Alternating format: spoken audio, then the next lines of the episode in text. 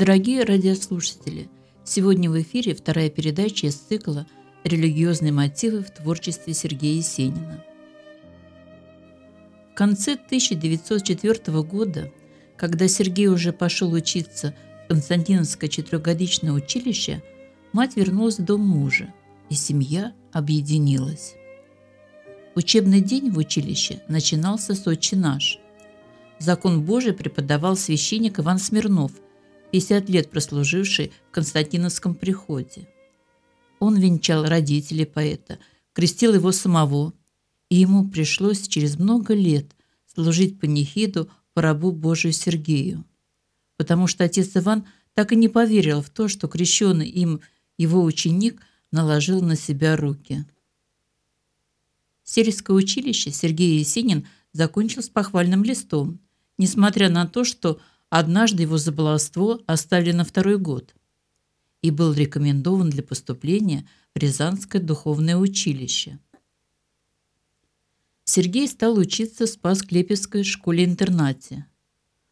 Он живет среди сверстников, как Лермонтов в юнкерском казарменном общежитии, а все никак не становится похожим на всех никак не умеет подладиться к бурсатским правилам жизни. Все больше и больше выделяется он из толпы собранных со всей Рязанской земли подростков. Сергей отличается от других учеников повышенной чувствительностью, уязвимостью, интеллигентностью. Но был у него там близкий друг, Гриша Панфилов. Гриша Панфилов был чуть постарше Сергея. Его отец – служил приказчиком у купца в Спас-Клепиках. В просторном Панфиловском доме часто собирались Гришины товарищи по интернату. Естественно, и Сережа Есенин приходил с ними. И настолько привязался к Гришиному дому, что частенько оставался там ночевать, и вскоре они стали близкими друзьями. Гришина мама, Марфа Никитична, из всех учеников выделяла Сергея. Может, потому что видела, как он тоскует по дому, по материнской ласке. Когда Сергей писал Григорию письма, тот умирал от скоротечной чехотки. Наверное, осознание близкой утраты лучшего друга и побуждало Есенина исповедоваться перед ним, искать в глубинах своей души все самое искреннее, человечное, доброе, что он обычно таил от других. Не потому ли его письма похожи на сокровенные страницы дневника, на тайную исповедь человека, пишущего для себя, для своей совести, а не для кого-то другого? Мои муки – печаль, твоя печаль, мои терзания. Я, страдая, могу радоваться твоей жизнью, которая протекает в довольстве и наслаждении в истине – Злобою сердце томиться устало, Много в нем правды, да радости мало. Да, Гриша, тяжело на белом свете. Последнее письмо Есенин написал Грише в феврале 1914 года. В том же месяце Панфилов умер. Он ждал этого письма. Перед смертью все время вспоминал об Есенине. «Я прихожу в шесть часов вечера», – писал Гришин отец Сергею о последних часах сына. Первым его вопросом было «А что, папа, от Сережи письма нет?» Я ответил «Нет». «Жаль», – говорит, – «что я от него ответа не дождусь». После смерти Гриши Есенин подобных столь искренних и столь исповедальных писем не писал больше никому и никогда. Письма Есенина Грише Панфилову – удивительная страница жизни поэта. Он посылал их из Москвы, было ему тогда лет 17-18. Ни у Пушкина, ни у Лермонтова, ни у Блока мы не найдем в таком юном возрасте столь глубоких размышлений о самых сложных тайнах бытия, совести, человеческого призвания, религиозного поиска. Диапазон сомнений и чувств в письмах – чрезвычайно широк. От наивности до мудрости, от глубочайшей веры до отчаяния, от мучительного самоанализа до растворения своего «я» в море христианского чувства. Именно последнее обстоятельство сыграло свою роковую роль. Содержание писем не исследовалось всерьез. Вот одно из писем. «Гриша, в настоящее время я читаю Евангелие и нахожу очень много для меня нового. Христос для меня – совершенство. Но я не так верую в Него, как другие. Те веруют из страха, что будет после смерти. А я чисто и свято, как в человека, одаренного светлым умом и благородной душой, как образец последования любви к ближнему. Жизнь. Я не могу понять ее назначение. И ведь Христос тоже не открыл цель жизни. Он указал только, как жить. Но чего этим можно достигнуть, никому не известно. Невольно почему-то лезут в голову думы Кольцова. Мир есть тайна Бога, Бог есть тайна мира. Да, однако, если это тайна, то пусть ею останется. Автору этих мыслей всего лишь 17 с половиной лет. Из письма Грише Панфилову от 23 апреля 1913 года. Люди, посмотрите на себя.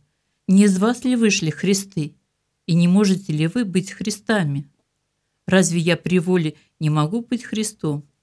Разве ты не пойдешь на крест, насколько я тебя знаю, умирать за благо ближнего? Ох, Гриша, как нелепа вся наша жизнь.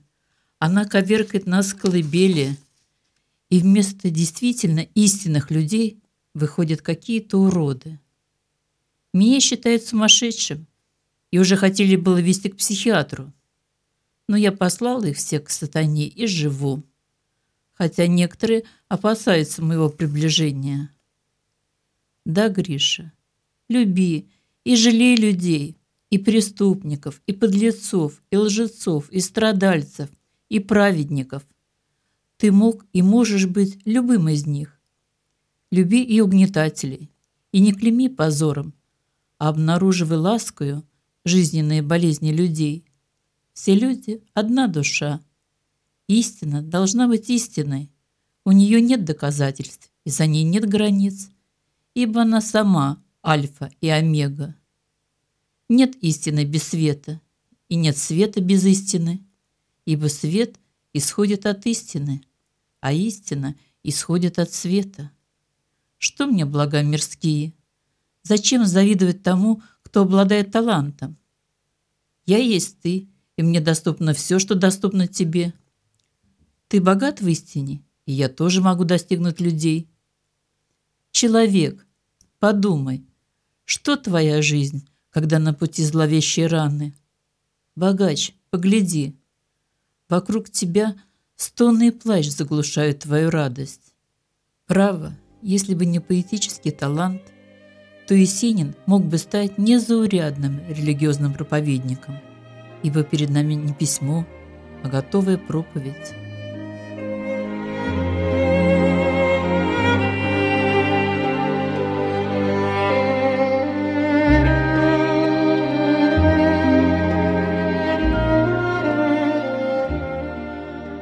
Кто-то из первых святых сказал, что душа человеческая от рождения христианка.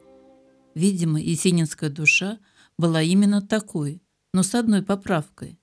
На нее наложили роковую печать все религиозные сомнения русского XX века, что сделало душу поэта родственной душам главных героев Достоевского. Через год с небольшим после того, как он написал Грише Панфилову о том, что Христос для меня совершенство, 19-летний Есенин сочиняет письмо Маше Бальзамовой, в котором обнаруживает глубокое знание характеров Ставрогина, либо Версилова, либо вообще человека из подполья. Актерское самоуничижение, которое он выказал в этом письме, поистине восхищает. Хранить письма такого человека, как я, недостойно уважения. Мое «я» – это позор личности. Я выдохся и залгался, и можно даже с успехом говорить «похоронил» или «продал свою душу черту», и все за талант. Если я поймаю и буду обладать намеченным мною талантом, то он будет у самого подлого и ничтожного человека, у меня. Если я буду гений, то вместе с этим буду и поганый человек. Сейчас я вижу, что до высоты мне трудно добраться. Подлости мне не хватает, хотя в выборе я их не стесняюсь. И далее он заключает почти что как Раскольников. Значит, я еще больше мерзкий человек. Такое письмо талантливый русский 19-летний интеллигент, конечно же, мог написать лишь после того, как целых два русских поколения прошли через Достоевского, угадавшего в новых людях такую веру, и одновременно такое религиозное сомнение, что оно могло быть разрешено либо выстрелом в распятие, либо расщепкой иконы на лучину, либо залихватскими похабными надписями на стенах Страстного монастыря. В 18 лет Есенин отправился в Петербург устраивать свои стихи. Здесь он сблизился с Клюевым, Городецким, Блоком, позже с Александром Белым и Ивановым Разумником. Все они, по признанию самого Есенина, оказали на его общее развитие большое влияние. В те же годы посещал Народный университет Шанявского в Москве. Клюев познакомился с Сергеем Есениным в Петрограде у Городецкого. Он увидел в Есенине то, что не увидели ни Гиппиус, ни Сологуб, ни Чернявский, ни Ивнев с компанией, ни Городецкий, ни сам Александр Блок. С первого же знакомства со стихами Сергея он понял, что перед ним не молодое, многообещающее дарование и не сказочный херувим, а зрелый, яркий поэт – со своим уникальным зрением и неповторимым поэтическим миром. И самое главное, центральное место в этом мире занимает живой Христос. Это открытие Клюева ошеломило. Сам он выходит из старообрядческой семьи, прошедший послушание на Славках и побывав в хлыстовских и скопческих сектах, подбирался к образу живого Христа трудными, окольными путями – в стихах Есенина он увидел Иисуса странника, нищего, просящего милостыню, одного из многих слепцов, странствующих по селам и поющих духовные стихи о прекрасном рае, о Лазаре, о Миколе и о женихе, светлом госте града неведомого. Иисус народных апокрифов, не теряющий своей божественной сути, естественно приходящий из Царства Божия на землю – неся с собой трагедию гибели и чудо воскресения. Я вижу в просиничном платье на легкокрылых облаках идет возлюбленная мать с причистым сыном на руках. Она несет для мира снова распять воскресшего Христа. Ходи, мой сын, живи без крова, зарей и полдни у куста. И в каждом страннике убогом – я вознавать пойду с тоской, не помазуемо ли Богом, стучит берестяной клюкой. И, может быть, пройду я мимо и не замечу в тайный час, что в елях крылья Херувима, а под пеньком голодный спас. И еще одно стихотворение, которое меня волнует каждый раз, когда я его читаю. Шел Господь пытать людей в любови, Выходил он нищим на кулишку. Старый дед на пне сухом в дуброве жамкал деснами зачерствелую пышку. Увидал дед нищего дорогой на тропинке с клюшкой железной и подумал, «Вишь, какой убогой, знать от голода качается болезный». Подошел Господь, скрывая скорбь и муку. Видно, мол, сердца их не разбудишь, и сказал старик, протягивая руку. «На, пожуй, маленько крепче будешь». Иисус приходит на землю пытать людей в любови, в человечьем обличье, подобно жильцу страны нездешней Миколе, герою есенинской поэмы, посланному Богом на русскую землю, дабы было кому защитить скорбью выстерзанный люд и соединиться с ним в единой молитве. Но Есенинский Иисус мгновение ока может расстаться с человеческой оболочкой и раствориться в русской природе, преображая ее и создавая на земле подлинное ощущение нездешнего мира. Тихо в чаще можжевелья по обрыву Осень, рыжая кобыла, чешет гриву. Над речным покровом берегов Слышен синий ляск ее подков.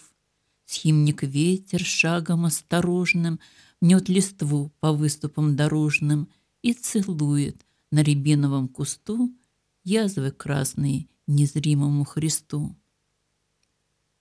Так незримый божественный мир легко и естественно воплощается в земной ипостаси – и в то же мгновение земная реальность окутывается сказочной дымкой, обретает нездешние черты. И сам поэт преображается под впечатлением встречи с Иисусом в облике человеческом. Между сосен, между елок, меж берез кудрявых бус, под венком в кольце иголок мне мерещится Иисус. Он зовет меня в дубровы, как во царствие небес, и горит в парче лиловой облаками крытый лес.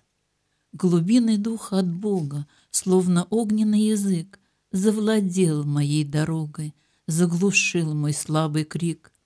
Льется пламя в бездну зрения, в сердце радость детских снов. Я поверил от рождения в Богородицын покров.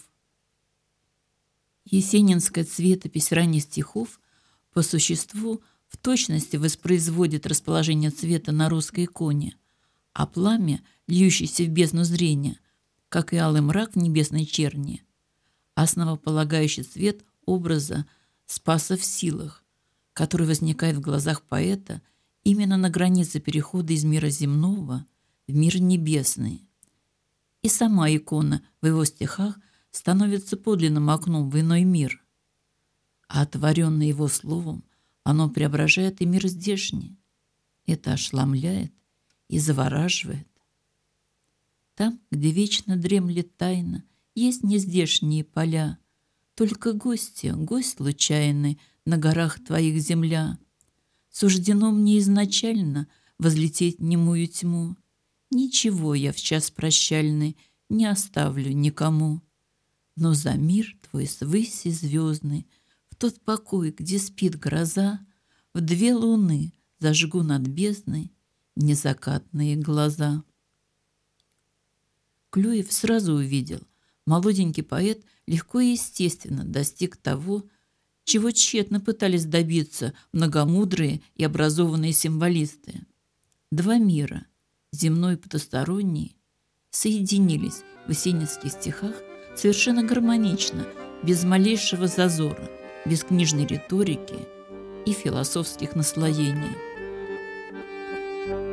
Полыхают зори, курица туманный Над резным окошком занавес багряный Задымился вечер, дремлет кот на брусе Кто-то помолился Господи Иисусе. Задымился вечер, дремлет кот на брусе, кто-то помолился. Господи Иисусе. По лесной поляны, в копны хлеба, Ели словно копья, уперлись в небо, Задымился вечер, дремлет кот на брусе, кто-то помолился. Господи Иисусе, задымился вечер, дремлет кот на брусе, кто-то помолился. Господи Иисусе, закадили дымом под росой рощи, сердце почиваю, тишина и мощи.